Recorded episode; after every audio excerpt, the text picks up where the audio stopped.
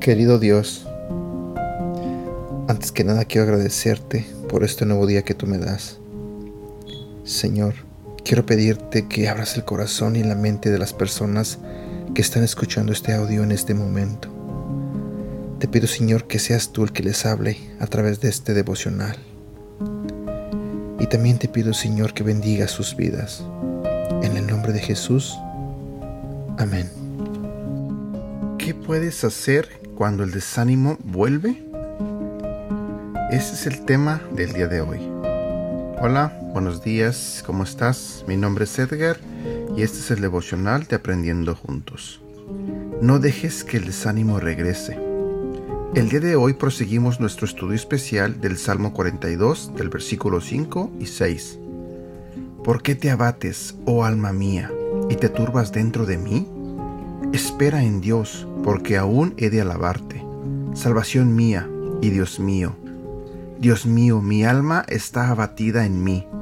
Me acordaré por tanto de ti desde la tierra del Jordán y de los hermonitas, desde el monte de Misar.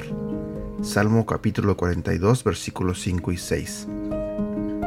Dios mío, estoy desanimado. ¿Te has dado cuenta de que a veces, sin entender el por qué, el desánimo vuelve a llamar a la puerta de tu corazón? ¿Qué podemos hacer cuando, después de pensar que ya nos habíamos librado de él, el desánimo vuelve a la carga? Creo firmemente que es bueno hablar con Dios como cuando hablas con un amigo y contarle nuestras penas con sinceridad. David, el hombre según el corazón de Dios, lo entendió. Apartaos de mí todos los hacedores de iniquidad, porque Jehová ha oído la voz de mi lloro. Salmo capítulo 6 versículo 8. Jesús mismo en el Getsemaní padeció angustia. Velad y orad, para que no entréis en tentación. El espíritu a la verdad está dispuesto, pero la carne es débil.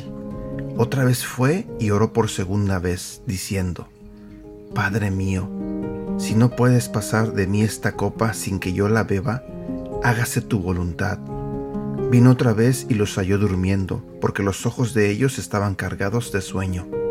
Mateo capítulo 26 versículo 41 al 43.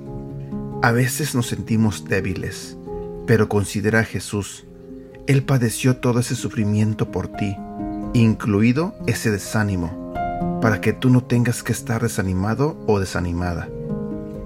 A veces somos como los discípulos, nos vemos adormecidos por la tristeza. Preferimos sencillamente huir del dolor antes de enfrentarlo. No permitas que ese desánimo se vuelva en algo permanente. Dios desea que tengas ánimo, que empieces de nuevo a caminar, que te ilusiones de nuevo por vivir. Él tiene un destino para ti.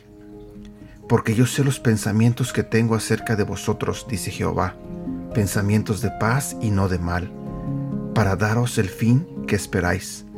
Jeremías capítulo 29 versículo 11. Te dejo estas palabras de Abraham Lincoln.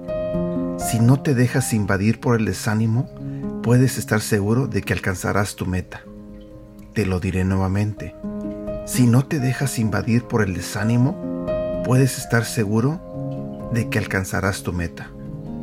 Tienes a tu lado a un Dios que desea darte su fuerza. Nada puede impedirte seguir adelante. Versículo para recordar. Segunda de Timoteo capítulo 1 versículo 7. Porque el Espíritu de Dios no nos hace cobardes. Al contrario, nos da poder para amar a los demás y nos fortalece para que podamos vivir una nueva vida cristiana. Y aquí terminamos con nuestro devocional del día de hoy. Espero que te haya gustado.